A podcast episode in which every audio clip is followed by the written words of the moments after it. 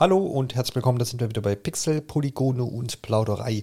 Heute dreht sich alles um das nächste große Ding und das heißt Metroid Dread aus dem Hause Nintendo und das bespreche ich natürlich mit Marco. Grüß dich. Grüß dich.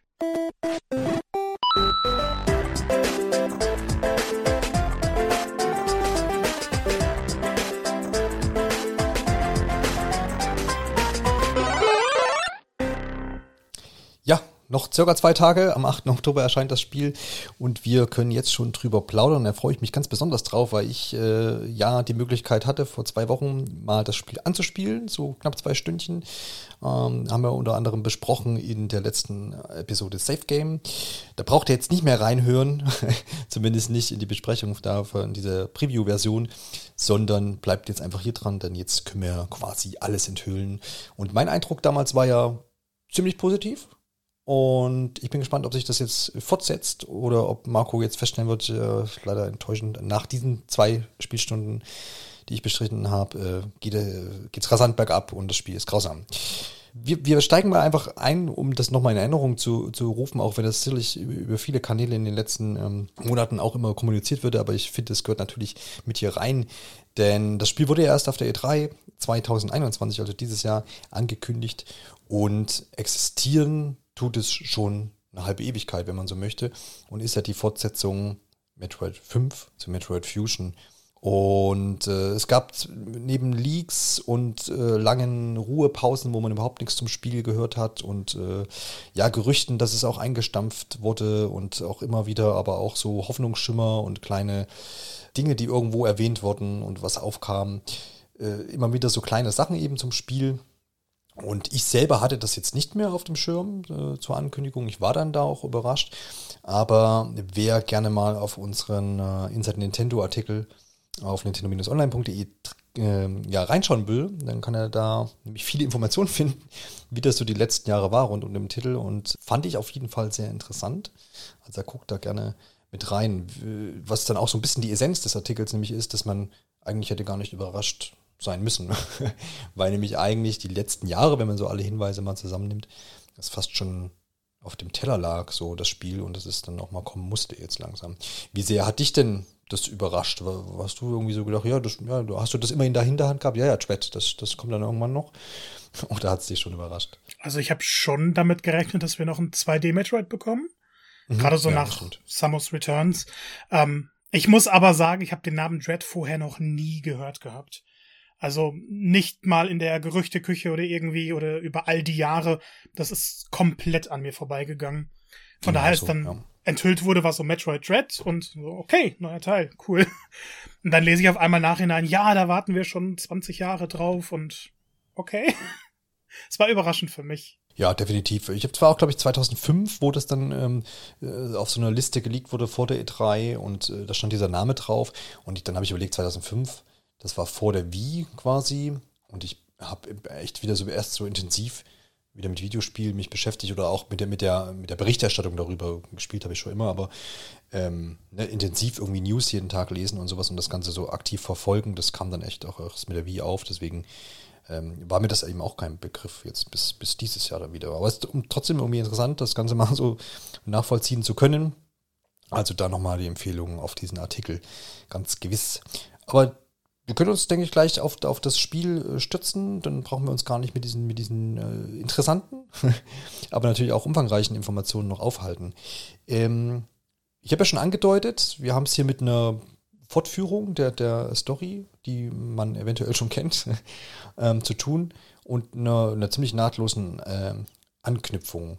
Wie bist du denn jetzt? Weil du bist ja jetzt auch, glaube ich, kein, kein Hardcore-Metroid-Fan, der irgendwie jetzt im Vorhinein sich auch nochmal alle Spiele vielleicht reingezogen hat. Wie bist du denn jetzt ins Spiel reingekommen und wie, wie lässt sich denn so diese das, die Geschehnisse am Anfang, wie lassen die sich denn zusammenfassen? Also, meine Erfahrung mit Metroid ist so ein bisschen lückenhaft. Ich hatte Zero Mission und Fusion gespielt und Super Metroid aber lange Zeit nicht. Ähm, ich habe mich aber immer mehr für die Geschichte interessiert. Das heißt, beim Einstieg, als nochmal alles so rekapituliert wurde, das waren dann Sachen, die ich schon wusste. Ähm, es waren aber trotzdem nochmal ganz hilfreich, so ein bisschen zu erfahren, okay, das ist Samus und die hat eine Verbindung zu den Metroids und in Fusion ist dann irgendwie alles völlig durcheinander geraten. Und äh, jetzt hat sie sogar Metroid DNA in sich. Und das sind dann auch alles Informationen, die man benötigt.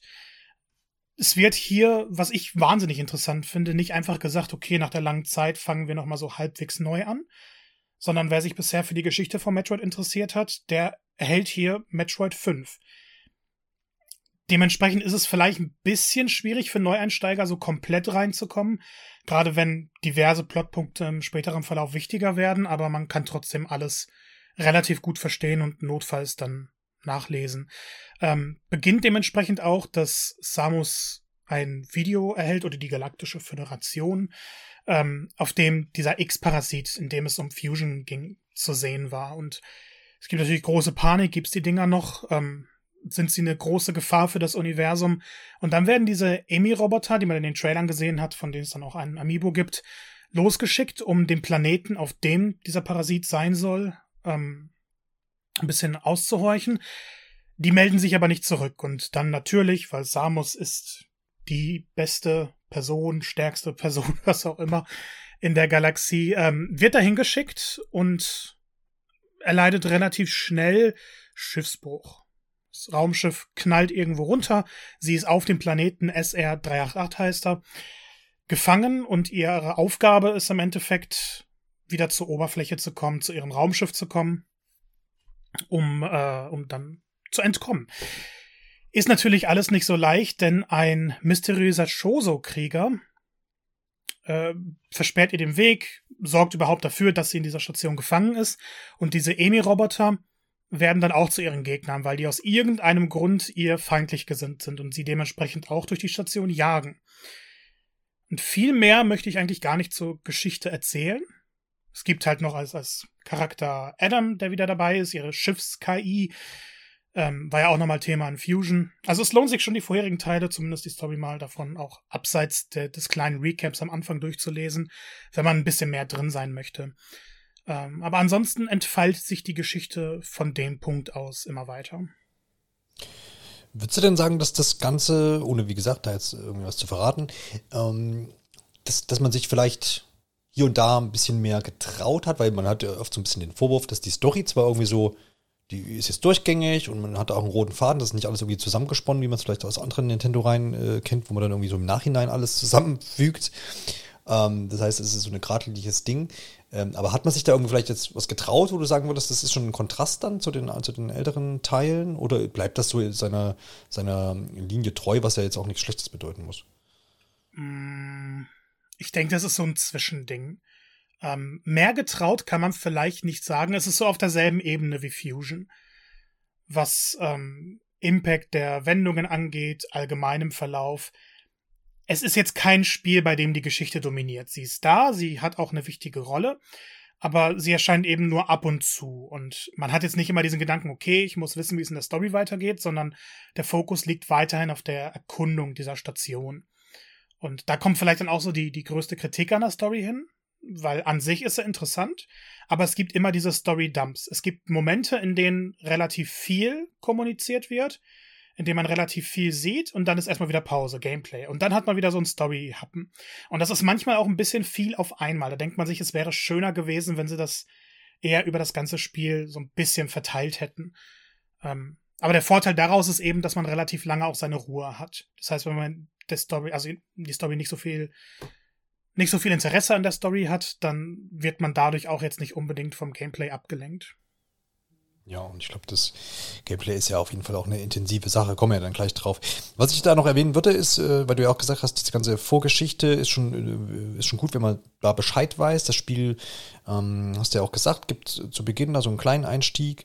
Aber ich finde auch Nintendo hat da in der, in der, in dem Marketingbereich da auch echt viel getan jetzt im Vorhinein, dass, dass man auch auf offiziellen Seiten quasi die Möglichkeit hat, sich das da, sich da gut einzulesen und ähm, das sich alles anzuschauen und das, das, das äh, fand ich eigentlich ganz schön. Hat man auch nicht immer, ne? sonst äh, muss man da äh, gegebenenfalls immer auf Fanseiten und sowas ausweichen, wo man das natürlich auch sehr gut nachlesen kann, aber fand ich an der Stelle einen guten Punkt. Und dann noch eine Ergänzung, weil du hast diese Amiibo ja erwähnt, die könnt ihr dann nicht ab 1. Oktober kaufen, sondern dann am 5. November, zumindest in Europa. Ähm, die haben sich nämlich verzögert aus irgendwelchen ähm, ja, Lieferschwierigkeiten. Das zumindest noch hier der Serviceanteil. so, aber ich habe ja schon gesagt, ähm, wir haben hier ein Spiel, was, wo natürlich das Gameplay stark im, im Fokus steht. Und ähm, man hat im Vorhinein immer schon gehört, so, dass das so rein ähm, ja, Gameplay-technisch natürlich auch an ähm, Metroid Summer's Returns anknüpft. Wir erinnern uns, dass der 3DS-Ableger, der auch von Mercury Steam, dem spanischen Entwicklerteam, was jetzt auch in der Twitch steckt, entwickelt wurde. Und damit waren ja viele Leute sehr zufrieden. Und da wird eben jetzt auch angesetzt. Ähm, Kannst du vielleicht einfach die Neuerungen, vielleicht im Kontrast dazu auch ähm, einmal mit darstellen und was dich vielleicht auch dann im Rahmen des Gameplays so, was dir gut gefallen hat, vielleicht gibt es auch Sachen, die dir nicht gut gefallen haben, aber geh doch einfach mal so ein bisschen darauf ein. Sehr gerne. Ähm, weil wenn man Metroid Returns, äh, Samus Returns, meine Güte, gespielt hat, dann weiß man ziemlich genau, worauf man sich hier einlässt. Ähm, es ist im Endeffekt dasselbe Paket in einer neuen Welt mit natürlich vielen spielerischen Neuerungen. Aber wenn man sich an den etwas schnelleren Gameplay-Flow vielleicht auch gewöhnt hat von Samus Returns, dann wird man hier bestens bedient. Ähm, ich finde, was Springen, Laufen etc. angeht, ist Samus hier nochmal ein bisschen dynamischer. Also es fühlt sich alles etwas geschmeidiger, etwas flüssiger an, ähm, auch von, von Wandsprung über alles hinweg. Es ist jetzt aber wieder ein Spiel, bei dem man nicht irgendwie irgendwo Vorwissen mitbringen muss, gameplay-technisch oder so, weil es diese, dieses typische Story-Element gibt. Am Anfang verliert sie alle ihre Fähigkeiten und wir fangen wieder komplett von vorne an. Das heißt, alles, was man dann in Samus Returns irgendwie erlernt hat an neuen Fähigkeiten, die dann auch teilweise hier zurückkommen, ähm, die, die kriegt man dann neu beigebracht. Und was, glaube ich, ganz gut ist, weil neue Konsole, neue Ableger, neue Zielgruppe teilweise. Und ansonsten ist es sehr, sehr klassisch Metroid eigentlich. Das heißt, man läuft durch diese Station, man hat seine Karte, man kann gucken, wo muss man als nächstes hin. Man wird dann relativ gut auch zum nächsten Punkt geleitet, ohne dass jetzt Fans hassen es, Questmarker irgendwie erscheinen und sagen, geh mal dahin, sondern das Leveldesign führt einen schon an die passenden Orte. Und gleichzeitig kann man auch immer diese festen Wege verlassen, bisschen selber erkunden, ähm, extra Sachen freischalten sei es eine größere Lebensanzeige oder mehr Missiles, die einem zur Verfügung stehen. Und dann wird dieses klassische Gameplay-Prinzip weiter abgeliefert. Also man läuft herum, man schießt viele Gegner ab. Und dieses moderne, was Samus Returns eingeführt hat, irgendwie diesen, diesen modernen Gameplay-Flow, der kehrt hier wirklich eins zu eins zurück. Und das merkt man dann auch an, diesem, an dieser Konterattacke, die dort eingeführt wurde, die mir wahnsinnig viel Spaß gemacht hat. Die bringen sie dann hier auch wieder zurück, funktioniert auch exakt gleich. Nur dass bei Samus Returns irgendwo das Problem war, dass die später ein bisschen underpowered war, man hat sie dann nicht mehr allzu oft benutzt und hier war es so, dass man eigentlich bis Spielende diese Fähigkeit weiter benutzt. Und dann auch im etwas anderen Kontext, die wird allgemein intensiver genutzt in, in viel abwechslungsreicheren Momenten. Es ist jetzt ein bisschen schwer, weil die Beispiele möchten wir natürlich nicht nennen, weil Metroid allgemein ein Spiel ist, bei dem jeder Moment eine Überraschung sein kann. Und da wollen wir nichts vorwegnehmen. Aber ich denke schon, wer Samus Returns vom Gameplay-Feeling alleine mochte, der wird hier absolut auf seine Kosten kommen. Wie gut bist du denn ins Spiel so reingekommen? Du hast jetzt schon gesagt, das ist jetzt ähm, ja, man hat am Anfang jetzt nicht diese Fähigkeiten, die man vielleicht am Ende von äh, einem, einem, anderen Metroid-Spiel hatte. Hast du dich gut aufgehoben gefühlt oder hattest du am Anfang äh, Schwierigkeiten? Weil ich fand, so mein Eindruck war so ein bisschen, dass gut ist natürlich auch mal dem, dem, so diese dem Termindringlichkeit dann geschuldet, dass du weißt, du hast einen gewissen Zeitfenster und jetzt willst du das, möglichst viel vom Spiel sehen. Aber dass relativ viel Informationen so an Steuerung auf mich eingetroffen sind äh, und ziemlich viele Knöpfe ich gleich irgendwie in diesen anderthalb Stunden da bedienen musste. Oder ist das was, wo man, wo ich mich, wo man sich einfach dann auch dran gewöhnt, wenn man dann länger spielen kann? Es ist ganz wichtig, dass du das so erwähnst, weil ich anfangs gerade das Problem mit so einer überladenen Steuerung eigentlich gar nicht hatte. Ähm, ich fand das alles sehr, sehr bequem. Ich wurde gut an die Sachen rangeführt. Und ja, es, es gibt sehr, sehr viele Einleitungstexte und alles Mögliche. Aber ich hatte jetzt nicht das Gefühl, weil es halt sehr, sehr viele Grundlagen auch waren, dass ich da überladen werde. Trotzdem hatte ich diese überladene Steuerung dann später im Spielverlauf. Also es gab, sag ich mal, in, der letzten, in den letzten ein, zwei Stunden durchaus Momente, in denen ich mehrfach gestorben bin, weil ich einfach den falschen Knopf gedrückt habe.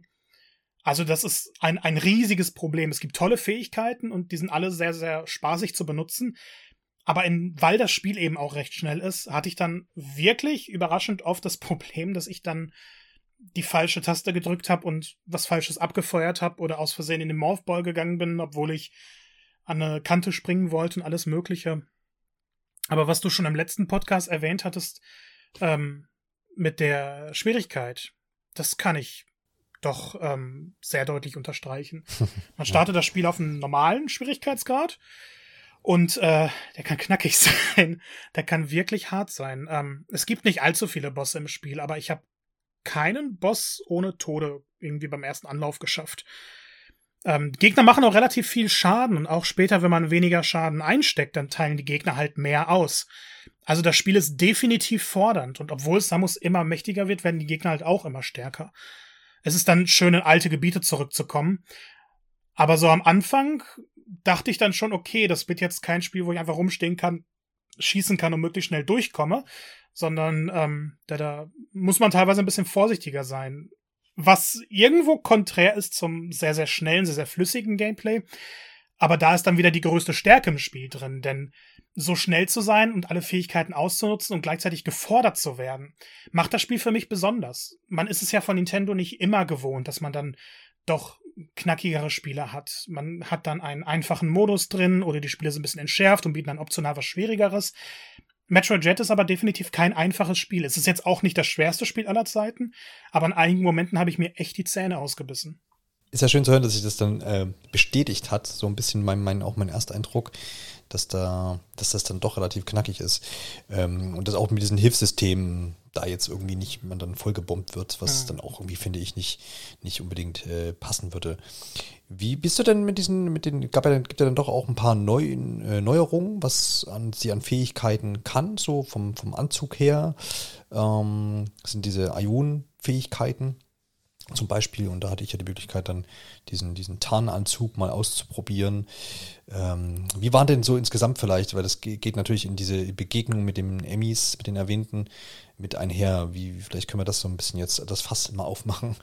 Ähm, wie bist du denn damit zu Anfangs klar gekommen und wie findest du jetzt so ganz rückblickend, nachdem du das Spiel beendet hast, äh, dieses Element, was sich ja, ich nehme an, durch das ganze Spiel ziehen wird? Ähm, findet das genug Variation oder ist, sind es dann doch immer gleiche Abläufe? Weil in, diesen, in der Spielzeit, die ich hatte, da habe ich ja, glaube ich, drei Emmys gehabt. Und die waren dann schon variiert, die wurden dann irgendwie immer stärker. Der eine hat ein Schild gehabt und da ne, irgendwie hatten verschiedene Fähigkeiten, beziehungsweise haben sich ein bisschen anders verhalten und man musste dann auch anders agieren, ähm, um dann äh, die auch ausschalten zu können. Ja. Ich habe eine komplizierte Beziehung zu den Emmys.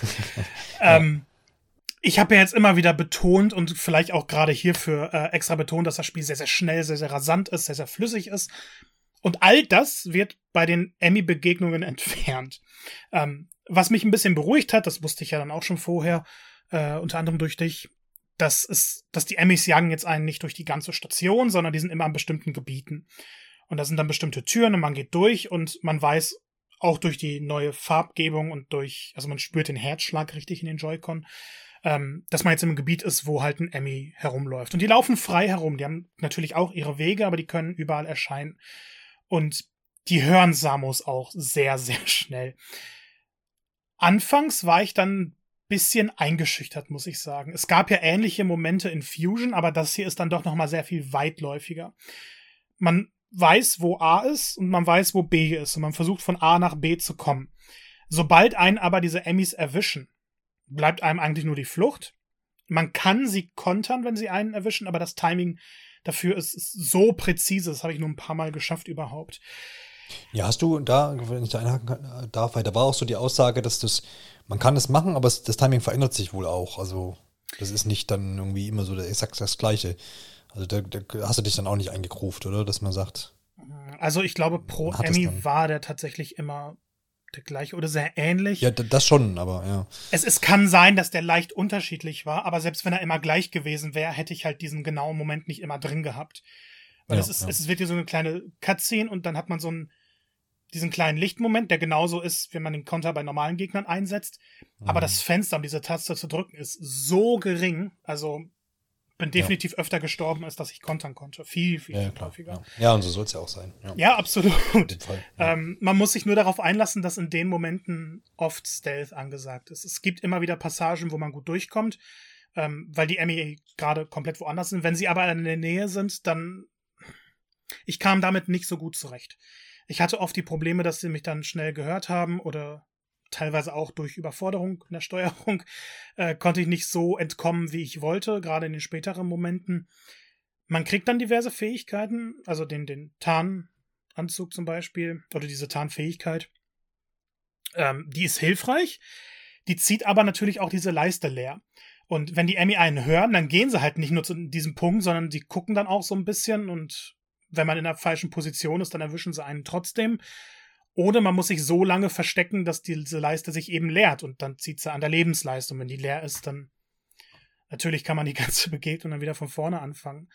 Ähm, die Emmy lernen im Spielverlauf immer mehr. Also zu den späteren schweigen wir jetzt hier nochmal. Aber ich kann definitiv sagen, bis zum Ende haben diese Momente irgendwie nie an Spannung verloren. Und das fand ich so beeindruckend. Gerade in Metroid-Spielen ist man es gewohnt, dass man immer stärker wird, immer mächtiger wird, dass bestimmte Gegner einfach keine Herausforderungen mehr darstellen. Und hier war es dann tatsächlich immer, wenn neuer Emmy eingeführt wurde, wusste ich, okay, das Grundprinzip ist dasselbe. Samus muss schleichen oder dem Emmy aus dem Weg gehen oder passend entkommen. Aber jede Begegnung wird immer schwieriger. Und es war tatsächlich so in den späteren, ich, ich habe irgendwann aufgehört zu zählen, wie oft ich da gestorben bin weil es manchmal auch so bestimmte Momente gibt, die wie ein kleines Puzzle geraten sind, wo man mit gutem Timing einen bestimmten Weg nehmen kann, um leicht an denen vorbeizukommen, ist aber einfacher gesagt als getan. Im Endeffekt, wenn man so keinen Bezug zu Metroid hat und das Spiel dann erstmal spielt und in diese Momente kommt, es ist ein schnelles Stealth-Spiel in diesen Momenten. Es unterscheidet sich komplett vom Ablauf den man ansonsten gewohnt ist, mit dem man auch eingeführt wird. Gleichzeitig nutzen sich die Momente aber wirklich nicht ab. Sie enden immer an einem guten Zeitpunkt. Man ist nicht zu oft in diesen Gebieten. Also man durch Backtracking oder so, da gibt es diverse Mechaniken, dass man denen nicht zu oft begegnet. Und ähm, sie entwickeln sich immer passend weiter, sodass sie weiterhin eine Herausforderung bleiben. Ja. Das ist auf jeden Fall ein Punkt, der mich dann so ein bisschen beruhigt, da, weil ich das, das hatte ich ja eingangs jetzt erwähnt, dass ich das so ein bisschen die Gefahr gesehen habe, dass dann dieses Element dann einfach sich irgendwie abnutzt und dann auch der Schrecken vielleicht dann jetzt nachlässt. Und äh, aber du bestätigst das ja, dass das weiterhin aufrecht erhalten wird und das finde ich dann gut, weil es ja dann doch auch ein tragendes Element dieses Spiels einfach ist. Und es wäre dann schade, wenn sich, wenn das dann irgendwie so an Wirkung verliert. Du hast ja schon die, die Gegnertypen, beziehungsweise du hast Gegner erwähnt, weil du sagtest, ähm, man ist es gewohnt, dass man im, im Verlauf eines Metroid-Spiels irgendwann sehr mächtig ist und dass man bei manchen Gegnern einfach so vorbeispaziert und die einfach einsackt. Ich fand in der Demo-Spielzeit ähm, die Gegnervielfalt schon relativ ähm, groß so für, die, für, die, für diesen ersten Abschnitt. Setzt sich das in dem ganzen Spiel fort, dass man sagt, man, man findet da auch noch neue äh, Gegner beziehungsweise weiterentwickelte Gegnertypen. Das war so, das würde mich noch interessieren, ja. Ja, definitiv. Also die Macher schaffen halt eine ganz gute Balance, weil diese Gegnertypen, die du anfangs siehst, die kommen später auch nochmal vor, aber dann eben wirklich in veränderter Form. Besitzen dann ein paar andere Fähigkeiten, ein paar andere Angriffe. Und gleichzeitig gibt's zu diesen Variationen auch dann immer wieder neue Gegner an die man sich dann gewöhnen muss. Man muss gucken, wo ist deren Konterfenster, wie greift man die am besten an, wie geht man denen auf, aus dem Weg. Und die Variation klappt bis zum Finale. Also ich hatte nie das Gefühl, jetzt immer und immer wieder die gleichen Gegner zu besiegen. Weil selbst wenn sie optisch nahezu die gleichen Gegner waren, hatten sie dann doch leicht andere Fähigkeiten. Das haben sie ganz gut gemacht. Ähm, es gibt jetzt nicht, also so, so großartige Designs, wo ich sagen würde, okay, die kann ich direkt wieder erkennen. Ähm, aber insgesamt spielerische Vielfalt geben die Gegner auf jeden Fall her. Ja, das ist doch schön, schön zu hören. Ein Aspekt, der mir noch aufgefallen war, hatte ich auch in der letzten Episode gesagt, ist diese doch äh, ganz gut gelungene Karte, wie ich fand, weil man, wenn man sich auch an die alte äh, Metroid, äh, Metroid-Spiele erinnert, da war die Karte ja auch manchmal ein Krampf und ich zum Beispiel, auch in, in, in Prime, ne, da gab es dann diese 3D-Karte, die dann irgendwie auch halt drehen konntest und hoch und runter. da hat man Minuten zugebracht oft, bis man dann auch mal irgendwie so die Orientierung hatte. Wie, wie gut schätzt er denn doch auch dieses wichtige Element eines Metroidvanias ein? Ich fand sie recht klassisch eigentlich. Also vom, vom, ja, aber das, das, das, das hängt mit dem, mit dem Level-Design. Also das muss ich ein bisschen stärker ausführen. Ähm, die Karte ist an sich super hilfreich, weil dort immer wieder, wenn du eine neue Fähigkeit erlangt hast, angezeigt wird, da ist zum Beispiel eine Tür, die kannst du mit dieser Fähigkeit öffnen. Es ist jetzt aber nicht so wie in Fusion, dass bestimmte Questmarker gegeben werden, sondern so wie gehe dahin oder so. Ähm, das heißt, die Karte ist, ist informativ, sie ist sehr, sehr übersichtlich, sie gibt einem jetzt aber auch nicht zu viel Preis. Das muss sie aber auch nicht. Und es gibt einen Grund, wieso ich die Karte eigentlich überraschend wenig benutzt habe. Klar ist es hilfreich, wenn man mal speichern will oder seine Vorräte ähm, auffrischen will, zu gucken, wo ist hier in der Nähe der nächste Punkt. Das Leveldesign ist aber, ich muss aufpassen, weil jetzt horchen gleich einige auf, relativ linear gehalten. Also es ist natürlich kein lineares Spiel. Man hat diese offenen Gebiete. Wenn man jetzt aber der Geschichte folgen will, dann ist es schon so, dass man jetzt nicht extrem viel erkunden muss. Und das ist ja Metroid eigentlich auch in der Vergangenheit nie gewesen, dass der Spieler dann komplett alleine gelassen wird und er muss jetzt nach links oder rechts laufen und weiß nicht, wo die Geschichte fortgesetzt wird. Ähm, das Spiel führt einen, aber gerade wenn man eine neue Fähigkeit erlangt hat, doch immer durch bestimmte Abschnitte, durch die man dann gehen muss und in denen man vielleicht einen Raum nach links gehen kann, um dann wieder auf den richtigen Weg in Anführungszeichen geführt zu werden. Ähm, das fühlt sich jetzt aber auch nie so an im Sinne von, ich, ich laufe einen linearen Weg. Es ist schon relativ dynamisch dargestellt und das sind oft Wege, die man sowieso gehen würde. Passend dazu werden teilweise Wege im Verlauf, die schon offen waren, versperrt, sodass man dann wirklich an den nächsten Storypunkt geführt wird und dann im späteren Verlauf eben auf der anderen Seite wieder kommt oder diese Sperren zerstören kann, sodass es dann wieder in, in dieses offenere reingeht. Dementsprechend wird die Karte dann auch im späteren Verlauf nochmal wichtiger, wenn man wirklich zurück in die Gebiete möchte, man möchte bestimmte Sachen sehen. Oder wenn man auf der Karte gucken möchte, okay, welchem Weg muss ich jetzt entlang gehen? Nicht, dass ich dann einen anderen Weg erst entlang gehe und dann ist da eine Sperre und ich darf äh, wieder zurücklaufen. Also da gibt die Karte schon genug Informationen. Allgemein ist es aber nie so, dass man sich verlieren kann, sogar ohne Karte, würde ich mal behaupten. Ja, das war, war so auch ein bisschen mein Eindruck. Ich habe auch das Gefühl gehabt, dass die ähm, Umgebungsgestaltung, auch wenn das durch einen Hinweis kam vom, äh, vom Ansässigen vor Ort, der mir die Demo präsentiert hat, vom Gregor, ähm, der äh, gesagt hat, ja, guck mal da, wenn du, wenn du jetzt, ähm, das waren, waren glaube ich, diese, im ersten Abschnitt gab es so, so eine so Rohr, so eine Art Rohre, wo Feuer durchging und die konnte man dann auch beeinflussen und damit haben sich dann wieder irgendwelche Türen geöffnet. Und er sagte auch, wenn du diesen Rohren letztendlich so äh, strukturell erstmal folgst, dann bist du dann auf dem richtigen Weg. Und das mhm. war dann auch so. Also muss man natürlich auch erstmal wissen, in dem Fall wurde es mir jetzt gesagt, aber man, ich denke mal, es wird schon so sein, dass man die Spielwelt auch so ein bisschen lesen kann. Ne? Genau, also sie, sie ja. gibt relativ eindeutige Hinweise dann, mhm. du hast eine neue Fähigkeit erlangt und jetzt steht dir dieser Weg zum Beispiel offen. Was ich persönlich ganz hilfreich finde, weil, ähm, also das, das ist halt Metroid auch immer gewesen. Ähm, ich gerade Zero Mission oder auch Super Metroid, manchmal gab es diese Punkte, wo man dann Wege hatte, denen man langlaufen muss, man konnte sie aber nicht perfekt lesen. Also man hat dann immer ein bisschen hin und her gucken müssen oder da war ein Block, den man irgendwie zerstören muss, bei dem man keine Ahnung hatte, dass man ihn zerstören muss. Aber vom Leveldesign an sich war dann immer relativ klar, in welches Gebiet es jetzt gehen würde. Und das ist hier das genauso der Fall. Ja. Ja, wie abwechslungsreich ist denn so diese ganze Welt? Man weiß ja, äh, man landet da auf diesem Planeten ZDR und aus der Preview äh, konnten wir zumindest schon verraten, dass ähm, ja man sich irgendwie an die Oberfläche wieder kämpfen muss. Äh, so das ist so das erste Ziel, was man im Spiel kriegt. Wie, wie, wie abwechslungsreich ist denn die, die ganze Welt an sich? Ähm, ist das so, sind da die Klassiker dabei, ne? heiß und kalt? Ich glaube ja, das kann ich selber schon bestätigen. Und oder gab es dann auch irgendwie ähm, ja, Gebiete, die dich dann auch überrascht haben? Oder bleibt das alles so unterweltmäßig, dann doch eher düster oder waren dann Überraschungen dabei auch? Es gibt Überraschungen, auch wenn es jetzt keine gigantischen Überraschungen sind.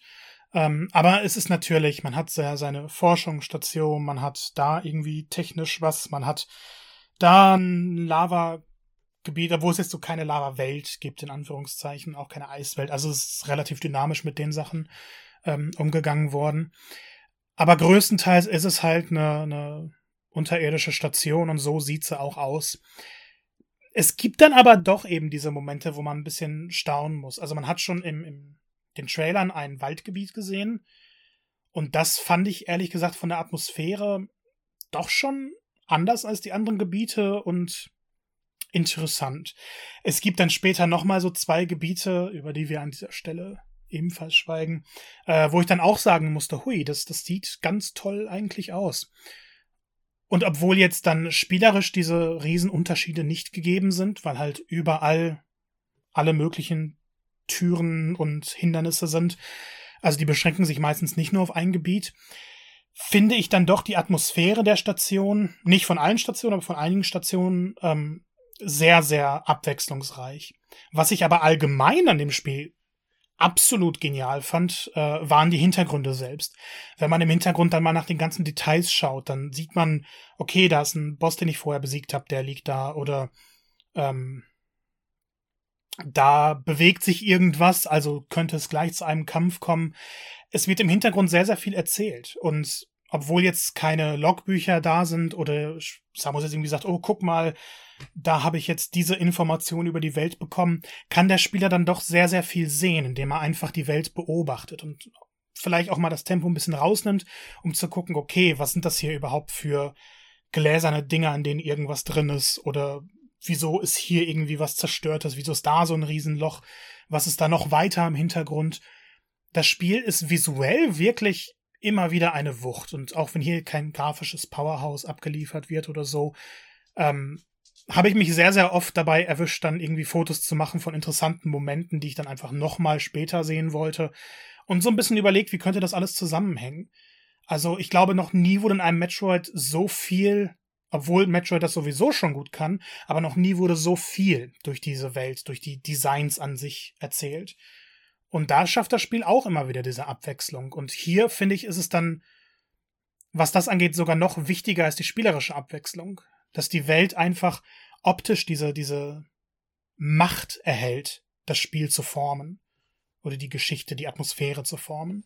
Das Thema Atmosphäre ist ja bei Metroid-Spielen so so ein ganz großes Ding, weil man ja immer wieder hört, das Spiel steht für diese Atmosphäre, allein zu sein auf irgendeinem Planeten und irgendwie alles entgegen ein. Und äh, ich gehe mal davon aus, das wird in Metroid Dread natürlich auch äh, weiterhin so sein. Und du hast ja jetzt auch schon die Spielewelt ähm, beschrieben und hast gesagt, dass das, äh, dass das ähm, gut umgesetzt ist und dass das auch alles äh, Geschichte erzählt und dergleichen. Ist denn aber auf jeden Fall, um das nochmal da einen Haken dran zu machen, ist dieses Metroid-Gefühl auf jeden Fall noch da? Wird es vielleicht sogar noch intensiver durch jetzt neue technische Möglichkeiten? Thema vielleicht auch Musik und Sounds. Äh, kannst du da vielleicht nochmal so ein bisschen den Haken dran setzen oder sagen, nee, nee, das äh, ist gar nicht atmosphärisch. Ich würde definitiv einen Haken dran setzen. Ähm, und sogar nochmal unterstreichen, dass das hier wirklich noch intensiver ist. Ich glaube gerade Super Metroid, ähm, was, was viele für den atmosphärischen König halten, hat die Rolle halt, weil es zu einer Zeit kam, in der sowas, oder genauso wie das erste Metroid, eigentlich relativ ungewohnt war. Und ähm, es hat da neue Maßstäbe gesetzt. Und mittlerweile gibt es ja viele Spiele, die das machen. Trotzdem hatte ich bei Metroid Red wieder so ein merkwürdig intensives Gefühl, das ich bei anderen Metroidvanias, wenn wir mal in derselben Kategorie bleiben, zum Beispiel Axiom Verge, nicht habe. Irgendwie ist dann das Universum, die Designs doch so einzigartig und auch die, die Fähigkeit, diese besondere Atmosphäre zu schaffen, wie man sie in keinem anderen Metroidvania erhält, auch in sehr, sehr guten nicht. Das, das lässt Metroid Red dann nochmal wirklich als, als, ja, als wahres Metroid dastehen. Und wir dürfen nicht vergessen, das ist das allererste HD-Metroid. Es, es klingt so absurd, das zu sagen, aber es ist tatsächlich der Fall. Und das Spiel nutzt diese Fähigkeiten eben auch. Ähm, die, die Menge an Details, absoluter Wahnsinn. Oder auch die Zwischensequenzen, die jetzt deutlich imposanter sind, die man aus der Reihe in dieser Form noch nicht kennt. Ich saß da manchmal so ein bisschen mit offenem Mund und dachte, okay, das war jetzt einfach verdammt cool zu sehen. Es schafft also diesen wunderbaren Mix und man fühlt sich auch wirklich sehr, sehr oft alleine und in den Momenten, in denen man sich nicht alleine fühlt, wünscht man sich ein bisschen alleine zu sein, um mal so ein bisschen Kritik aufzufahren. Ähm, Adam? Kann ich, warte, ich, ich würde, oh, ja, ja, ja, ja, ich würde noch ganz kurz einhaken, weil sonst ist es wahrscheinlich wieder zu spät. Thema ähm, äh, Zwischensequenzen, da hatte ich ja auch, ähm, hatte mir ganz besonders dieser erste Bosskampf ge, ge, gefallen, wo ich dann gesagt habe, ja, äh, die, die finde schön, wie sie Samus da in Szene setzen, so selbstbewusst und, und, und auch ein bisschen krass, ein bisschen cool und ein bisschen abgeklärt. Setzt sich das fort? Also, oder wird das vielleicht sogar noch getoppt? Kannst du da noch ein bisschen was teasen? Ha, an der Stelle darf ich leider nicht zu viel verraten. ähm, Aber es, ja, es, okay, es, ja. es, gibt auf jeden Fall noch bessere, Cutscenes mhm. als die ja. und noch viel, viel mächtigere. Es gibt aber durchaus Überraschungen in diesen Zwischensequenzen und mhm, okay. wenn wir irgendwann mal über Spoiler reden bei Metroid Red, dann kann man darauf genauer eingehen. aber durch die Cutscenes ist es ihnen möglich, viel, viel mehr mit sehr, sehr wenigen, aber dafür intensiven Momenten zu gestalten. Und, und genauer darf ich an dieser Stelle leider nicht ausführen und möchte ich eigentlich auch gar nicht, weil dann würde man Leuten definitiv eine einzigartige Erfahrung nehmen. Ja. Aber ich, ich hype an dieser Stelle einfach mal. Ja, es ist immer schön, wenn so ein Helden äh, den Helm dann auch abnimmt irgendwann. nee, ich weiß nichts, das war jetzt einfach nur Mutmaßung. Ne? Ähm, das, äh, ich habe ja gesagt, überraschende Sachen. Also. Ja, ja, überraschend. Ja, stimmt, ja, das stimmt. Das ist ja der Klassiker. Also das kennt man ja aus Mandalorian und äh, was nicht, der Master Chief nimmt auch ständig seinen Helm ab. Und der Typ aus Doom, der Slayer auch. Also ist ja alles, das wird er wohl Samus nicht tun. Ne? Das ist ja billig. So, ähm, aber ganz kurz noch, auch noch zu den äh, Zwischensequenzen und besagten Kampf was mich ja halt auch überrascht hat und wo ich auch wissen will, einfach, dass das, ob das dabei bleibt oder ob das einfach nur so mal zu Beginn des Spiels einfach mal ausprobiert wurde und dann nicht wiederkehrt, dass diese Zwischenschnitte in diesen Bosskämpfen und ja teilweise auch bei den Emmys, ähm, dass die interaktiv sind. Das heißt, ich kann währenddessen noch irgendwie rumballern oder noch kontern oder ich lasse das einfach über mich ergehen. Ähm, bleibt, das, bleibt das weiterhin ein Element, dass ich da so ein bisschen interaktiv bin? Ja, das bleibt weiterhin. Ja, ähm, cool. Auch ein wichtiger Bestandteil der Kämpfe und wird manchmal dann sogar noch ein bisschen strategischer genutzt. Ja. Also und ist ja auch letztendlich total die Neuerung. Es hat mich immer so ein bisschen äh, ähm, erinnert gefühlt an, aber das ist natürlich auch dem geschuldet, dass für mich sowas äh, wie die Nier-Reihe halt Novum war jetzt dieses Jahr, weil ich erst damit angefangen habe zu spielen. Aber die ja auch so massive Kämpfe, was man jetzt aber wahrscheinlich überhaupt nicht mit Metroid Dread vergleichen kann. Aber da hat man ja auch ähm, so inszenierte Szenen, wo ich aber dann trotzdem noch irgendwie rumballer oder irgendwas metzel oder sowas. Und das hat mich, da fand ich dann irgendwie, gab es eine Parallele und das fand ich irgendwie beeindruckend, dass das in Metroid jetzt drin ist, ohne dass das jetzt solche riesigen Kämpfe sind wie in Nier. Ja, aber es macht die, die, Kämpfe durchaus epischer. So dynamisch, also, ja, genau, klar, genau. Ja. Nier, andere Genre, andere Sachen. Aber ja, ja, der Vergleich passt hier auf jeden Fall eigentlich. Ähm, weil, weil du hast bei diversen Kämpfen einfach noch mal mehr dieses Samus ist, eine Ultima, ist die ultimative Badass schlechthin. Das hast du hier wirklich zur Schau gestellt dadurch. Und dass der Spieler dann nochmal so, so einen passenden Knopf dann halt drückt, um, um den, das Ausweichmanöver schlechthin abzuliefern, das ist einfach wahnsinnig cool. Ja, da ist man dann, ist man dann auch selbst ein bisschen stolz auf sich und unheimlich befriedigt. Und das, das macht es natürlich dann auch äh, umso schöner. Und da auch, hm, weil du hast ja vorhin gesagt, es ist schwer und du hast bei vielen äh, Bosskämpfen auch um, sich Ansätze dann vielleicht gebraucht und warst vielleicht auch mal gereizt.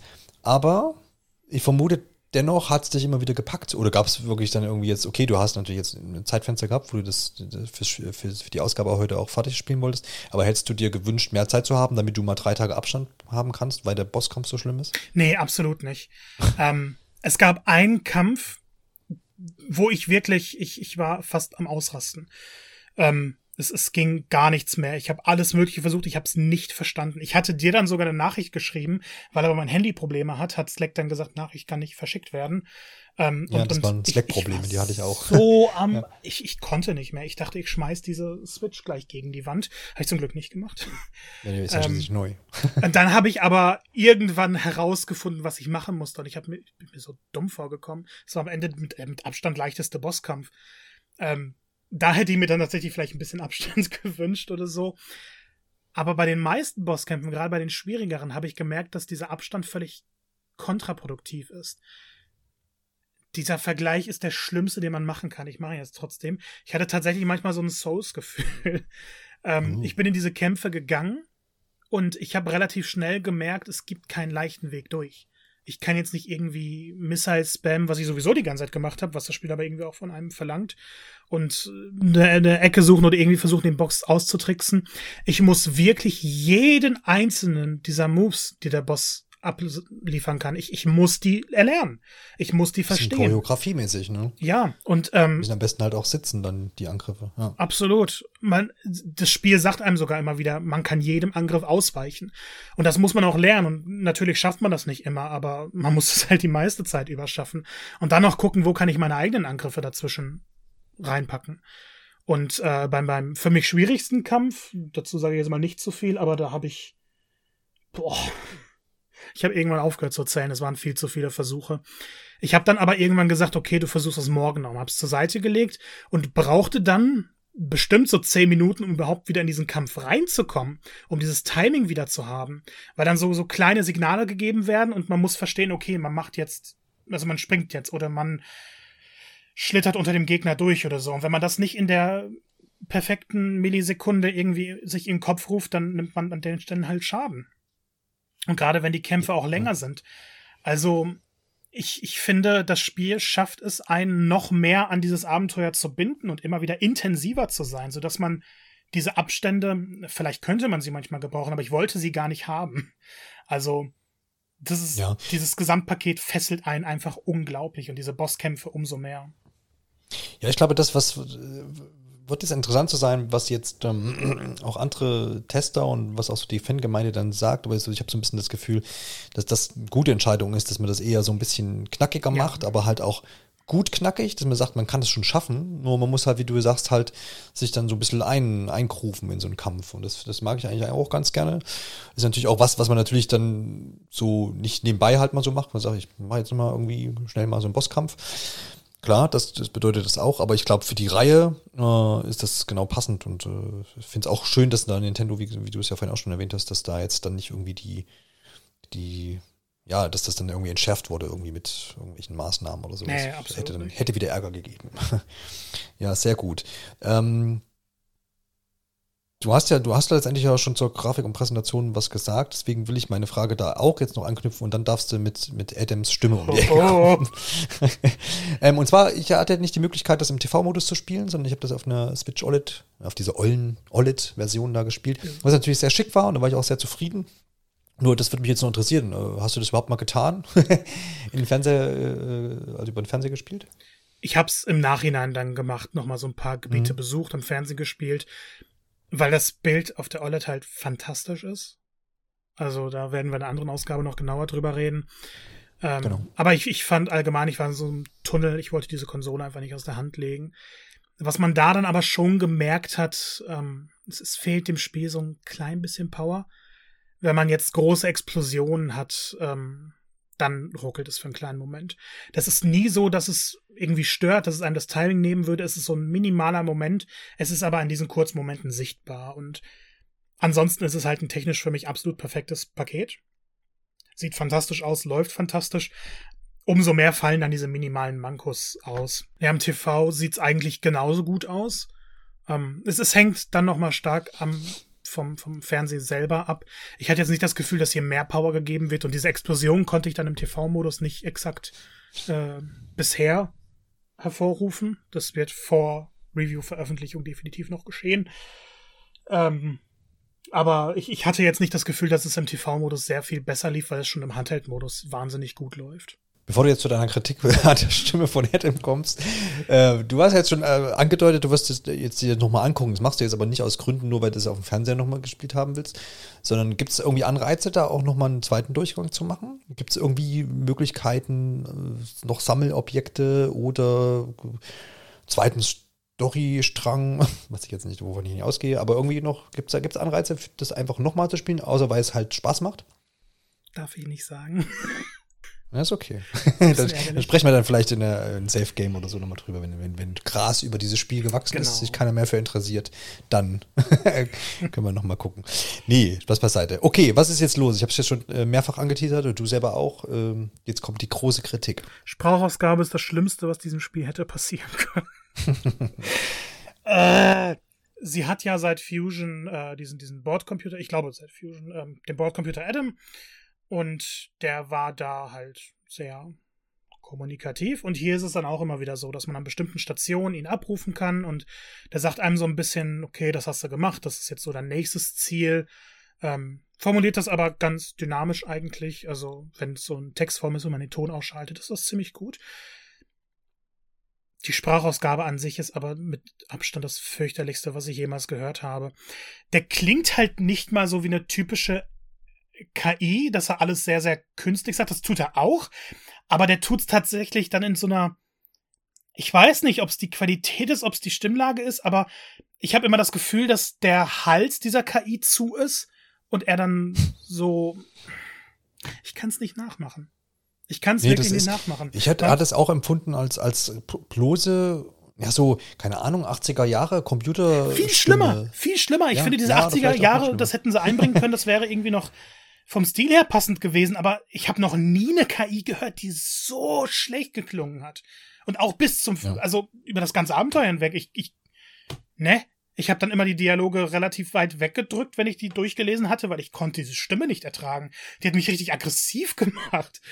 Und du hattest es schon im Vorfeld erwähnt, ähm, und ich, ich fand, das war noch viel, viel schlimmer, als ich danach erwartet hatte es ist, jeder muss sich das auch, mal angehört haben. Ja, ich hatte auch tatsächlich in meiner Anspielsession da dann geguckt, zwischendurch mal Optionen, kann man die im Sprachausgabe ausschauen, weiß mich. Also es ist jetzt, ich meine, man muss, man muss schon sagen, es ist zum Glück jetzt nicht so, ich denke, das setzt sich auch im Spiel fort, dass ständig irgendwie da so Kommandos kommen und, nee, und auch keine, auch zum, zum, Glück auch, genau, zum Glück auch keine irgendwie Navi-mäßigen Hinweise von wegen, dreh doch mal den Stein um oder guck doch mal, denk dran, mit dem Charge Beam kannst du auch Charge Beam Türen öffnen. Also sowas kommt auf jeden Fall nicht vor. Na, dafür sind die Ladezeiten Bildschirme.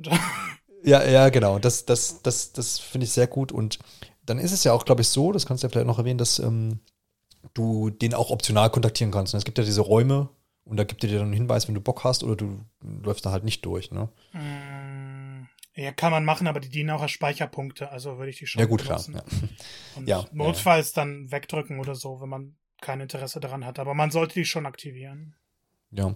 ja abseits von Adam, findet man auch noch Sprachausgabe oder? Mein Mund bleibt verschlossen.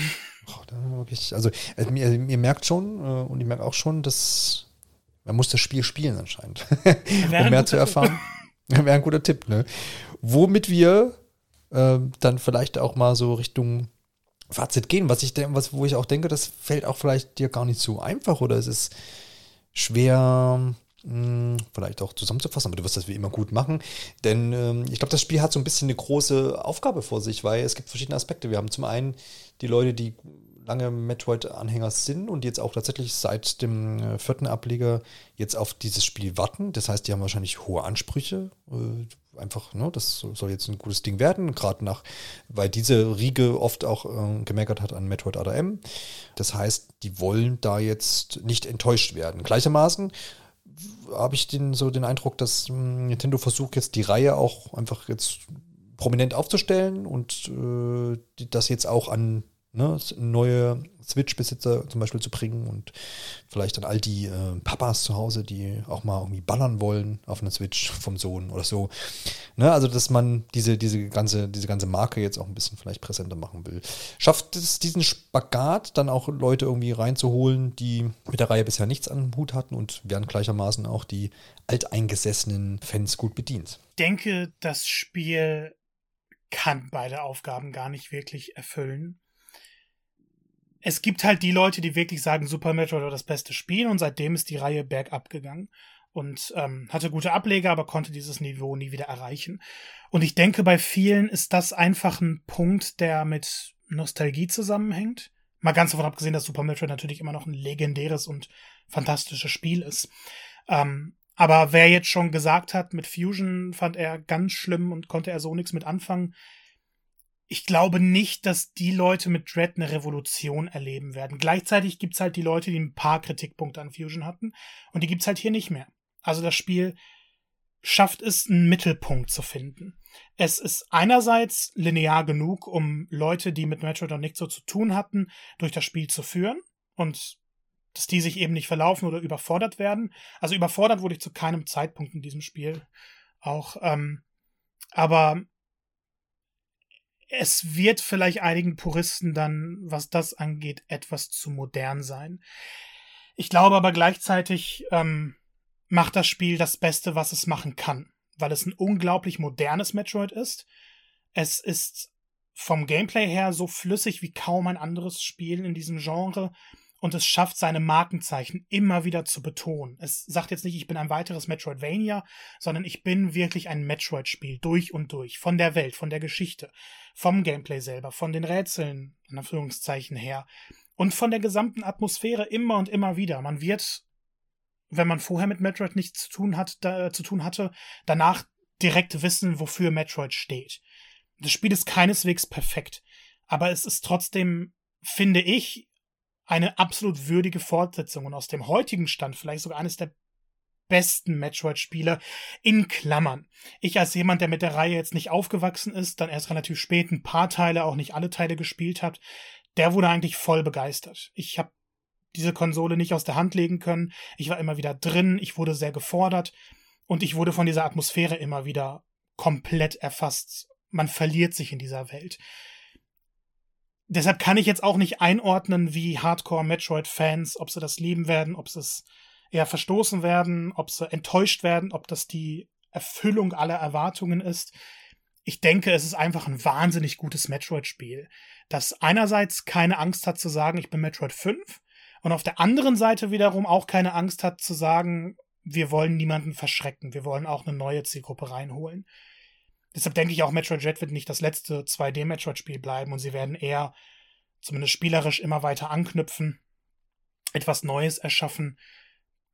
Es ist dann aber auch wiederum kein Spiel, mit dem man jetzt nur Neulinge oder so einfangen würde, weil es dann auf einem guten Niveau, aber es fordert auf jeden Fall. Es ist kein leichtes Spiel. Wenn man jetzt Nintendo-Spiele gewohnt ist. Natürlich sind nicht alle Nintendo-Spiele leicht, aber ich war doch überrascht, wie intensiv und wie schwierig das Spiel manchmal war. Es ist natürlich nicht das schwerste Spiel, das man sich vorstellen kann. Es sind auch nur bestimmte Momente. Aber die machen dann doch nochmal deutlich, Metroid wird nicht aufgeweicht. Metroid wird zugänglicher gemacht. Metroid wird immer dynamischer gemacht, aber Metroid verliert nichts von seinen eigentlichen Qualitäten. Wundervoll. Und das war, glaube ich, der Einsatz äh, im, im, in deiner Zusammenfassung jetzt drin. Den, den wird man leider nie auf einer Produktverpackung sehen, aber ich fand es sehr schön. Eines der besten Metroid-Spiele in Klammern. ja, ich, ich, ich, ich neige immer dazu, was als Bestes der Reihe oder so zu benennen. Aber von denen, die ich gespielt habe, hatte ich hiermit tatsächlich den meisten Spaß. Ja, ja, ja. Ich fand das mit den in Klammern ganz äh, angenehm. Ja. ich habe mir dann vorgestellt, wie das so auf so einer Produktverpackung vorne drauf prangert. Ja, Nintendo traut euch. Klammern drumherum gepackt. Das ist besser als ein Stern halt, weil Stern ist mir negativ. Da genau. Leute den Stern irgendwo sieht, denken, ah, Inhaltsstoffe und so. Ja, schwierig. Jo, äh, vielleicht eine, eine, eine, ein Knüpfungspunkt da noch, was auch mal wichtig ist äh, für, für viele Leute. Man will da möglichst viel äh, Zeit mit, seinem, mit seiner Lieblingsreihe irgendwie zubringen. Was hast du denn in Spielzeit investieren können, dürfen, müssen? Ja, Metroid sind ja nie die längsten Spiele gewesen. Nee, ich habe ja. hierfür ziemlich genau sechs Stunden gebraucht. Ja, das ist doch. Das, das doch. ist, finde ich, eine angenehme Zeit. Vor allem habe ich, also das muss man dazu sagen, ich habe nicht viel erkundet. Ähm, ja. Mal da einen optionalen Raum mitgenommen, aber ich hatte halt von Anfang an, wie es halt in der Review-Phase nun mal ist, im Kopf, ich werde dieses Spiel durchspielen. Und ähm, natürlich werde ich dann in zukünftigen Reisen in diese Metroid-Welt, in Metroid Dread, nochmal schauen, dass ich mehr einsammel, mehr optionale Orte, Gebiete, was auch immer mich da noch erwartet, äh, mir anschaue. Aber es ist definitiv von der Spiellänge ein angenehmes Spiel. Es ist jetzt kein gigantisches Paket, nicht das größte Metroid aller Zeiten oder sowas. Ähm, aber ich hatte dennoch das Gefühl, es ist länger, weil es mich irgendwie so gepackt hat und ich hätte das Gefühl, das dominiert mehrere Tage und dann schaue ich am Ende, oh, sechs Stunden, okay. Ja gut, ich meine, wenn das um, umso intensiver das ist, umso, da hat man ja dann ja. oft das Gefühl, oh, das war ja jetzt irgendwie. Es hat auch diese, diese Downtime nicht. Also man hat jetzt nicht das Gefühl, da ist irgendwie was gestreckt worden oder so, sondern es war durch und durch intensiv und man hat durch und durch neue Sachen erlebt. Lass uns noch eine kleine Anschlussdiskussion führen, denn ähm, viele sehen ja in der Metroid-Reihe zum einen etwas ganz Großes und auch wenn man das so ein bisschen vergleicht mit dem äh, Repertoire, was Nintendo sonst an Spielen so hat und an Spielereien, ja auch äh, mit als einzigartig, äh, gerade im Sinne, dass man sagt, okay, das ist ja auch vielleicht eher was für eine ältere Zielgruppe und bedient auch ein, ein Genre, was, was Nintendo sonst nirgendwo irgendwie mit bedient. Ja, also man viele Charaktere von Nintendo haben Jump'n'Runs zum Beispiel, ja, oder ähm, bedienen dann immer wieder dieselben Genres so. Und ähm, jetzt ist so ein bisschen die Frage, und rührt natürlich auch aus der Vergangenheit, dass man immer wieder so das Gefühl hat, naja, so richtig kümmern tun sie sich jetzt nun auch nicht, wenn man jetzt irgendwie zig Jahre braucht, irgendwie jetzt so, einen fünften Ableger der Hauptreihe ähm, auf den Markt zu bringen. Wir kennen die Misere um Metroid Prime 4, das wird sich auch noch eine ganze Weile hinziehen. Ähm, es gibt viele Kritiker, die sagen, man hätte da ruhig ein bisschen mehr äh, reinstecken können. Siehst du die Reihe an sich so jetzt wieder ein bisschen besser dastehen, weil du sagst, ja, du hast jetzt schon das Gefühl, dass Nintendo sich darum kümmert? Oder hast du es gar nicht so empfunden vielleicht, dass sie das schleifen lassen haben? Und Ist das, ist das ein Produkt oder ist das eine Reihe, die auch in Zukunft vielleicht auch richtig groß werden könnte? Wo man sagt, okay, hier ist Konkurrent zu Halo, wenn man jetzt mal die Prime-Teile nimmt, oder zu anderen Größen äh, der, der, des Genres. Wobei man jetzt da sagen muss, 3D-Teile sind halt dann Ego-Shooter, ne, mal ganz runtergebrochen. Und jetzt das Dread ja ist ja dann wirklich ein klassisches Metroidvania ich denke, mit diesem Schleifen lassen, das ist jetzt vielleicht gar kein spezielles Metroid-Problem, sondern so ein Nintendo-Problem gewesen. Man hat Metroid ja eigentlich immer gut bedient. Das Ding. NES, SNES, legendäre Teile auf der Wii, Game Boy Advance. Ähm, das war ja so nochmal der, der zweite große Frühling. Und dann kam Other M und dann war diese Ruhe da. Äh, ja. Federation Force nicht zu vergessen. Das war ein ja, aber er erkennt ja, ja niemand als äh, vollwertigen Teil irgendwie an. Ne? ja, wobei während, also als Federation Force angekündigt wurde, war halt schon ähm, Samus Returns angekündigt. Äh, in Entwicklung nicht angekündigt. Ja, ja, ja. Und ich glaube, Nintendo hatte einfach eine Pause, weil sie vielleicht kein passendes, oder sie haben darauf gewartet, dass der richtige Entwickler kommt mit dem passenden Pitch, oder sie hatten kein Konzept für die Fortsetzung. Es muss ja einen Grund gegeben haben, wieso diese Reihe am Ruhen war. Und Samus Returns war dann irgendwie diese glorreiche Wiederbelebung irgendwie. Ich meine, ja, das Spiel hat seine Kritiker, aber an sich ist es ein fantastisches Remake des unzugänglichsten Metroid-Spiels gewesen. Und äh, ich hatte wahnsinnig viel Spaß damit und bei mir hat das Metroid erstmal wieder auf den Schirm gebracht, weil ich Metroidvanias allgemein liebe. Das ist eines meiner absoluten Lieblingsgenres. Metroid war aber, weil ich auch eben erst nicht damit aufgewachsen bin oder in der Kindheit gespielt habe, nie so die Reihe, die ich mit Metroidvania so komisch es klingt, verbunden habe. Und das kam dann eben mit Samus Returns dann wieder. Und dann habe ich ja eben auch ältere Teile nochmal gespielt, ähm, teilweise zum ersten Mal dann erlebt. Und Metroid Dread zeigt dann nochmal, dass Nintendo gewillt ist, eben auch neue Teile zu bringen. Prime 4, da liegen jetzt wahrscheinlich andere Probleme, weil da in der Entwicklung irgendwas gigantisch schief gelaufen sein muss. Ähm, wer weiß, wann wir das irgendwann nochmal wieder sehen. Es gibt jetzt wieder Gerüchte zu einem Prime Remake, wobei man Nintendo-Gerüchten eh vorsichtig sein muss. Aber ich denke schon, sie pushen Metroid jetzt. Und nach der Entwicklung von Samus Returns haben sie ja direkt gesagt, ihr könnt Dread machen. Und ich denke, das Team wird auch das nächste 2D Metroid entwickeln, weil da einfach wahnsinnig viel Potenzial drin liegt und weil man sehr, sehr viel damit machen kann. Und wenn man jetzt mit Metroid Dread nochmal alle Fans, Nintendo Switch ist nun mal das zugänglichste Gerät, ähm, abgeholt hat und neue Leute einführt, dann kann man Metroid wieder zu einer festen Größe entwickeln, wenn man es richtig macht obwohl es ja so viele Metroidvania gibt, gerade im Indie-Bereich, die extrem gelobt werden, Hollow Knight wird als eines der besten Spiele aller Zeiten angesehen, hat Metroid doch noch dieses Einzigartige an sich, was sie auch in den neuen Teilen nicht verloren haben. Und wir haben hier wirklich eine Reihe, die hat ein gesamtes Genre begründet. Deshalb kann ich Metroid einen nur wünschen, dass es nochmal diese großen Erfolge feiert, auch wenn es jetzt niemals Mario-Zahlen oder so schreiben wird. Ähm, denke ich schon, wenn sie es richtig anpacken, wenn sie die Reihe genug pushen und sie haben ja PR-technisch gezeigt, sie sind auch gewillt, große Marketingkampagnen ähm, zu führen. Ich meine, Metro Dread erscheint wortwörtlich mit einer neuen Nintendo-Konsole, in Klammern. Ähm, von daher denke ich schon, dass Nintendo den richtigen Weg geht und qualitativ zumindest abliefert. Ja, dann hoffe ich doch auf die, auf die, ähm, auf die Erweiterung des ähm, Vergnügungspark, da wurde jetzt, glaube ich, die letzten Tage Donkey Kong bestätigt, dass danach dann die Metroid, Metroid-Welt ah, kommt. Das Metroid-Shootout.